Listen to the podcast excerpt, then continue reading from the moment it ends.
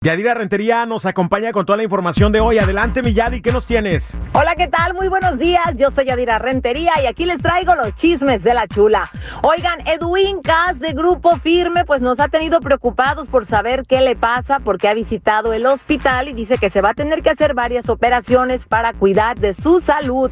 Pero además también le dio un gran regalo a sus compañeros de Grupo Firme. Son unos collares marca Morirás que seguramente costaron varios miles de dólares, pero después de tanto trabajo creo que se lo merecen.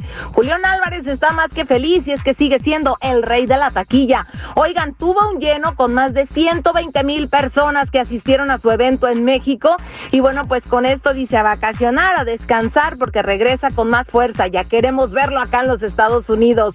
¿Y qué les cuento? Pues ni más ni menos que Chuy Lizárraga dijo, ¿saben qué?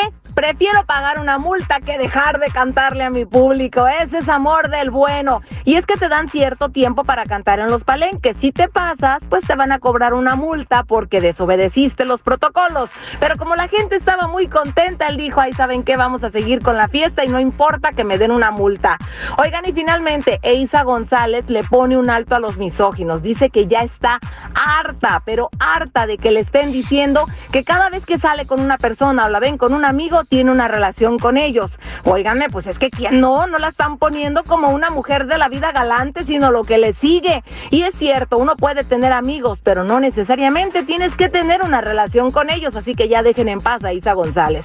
Estos son todos los chismes, regresamos con ustedes, pero síganme en mis redes sociales, Yadira Rentería Oficial en TikTok e Instagram. Regresamos con ustedes a la raza. Gracias por todo tu informe, nos escuchamos mañana, cuídate mucho.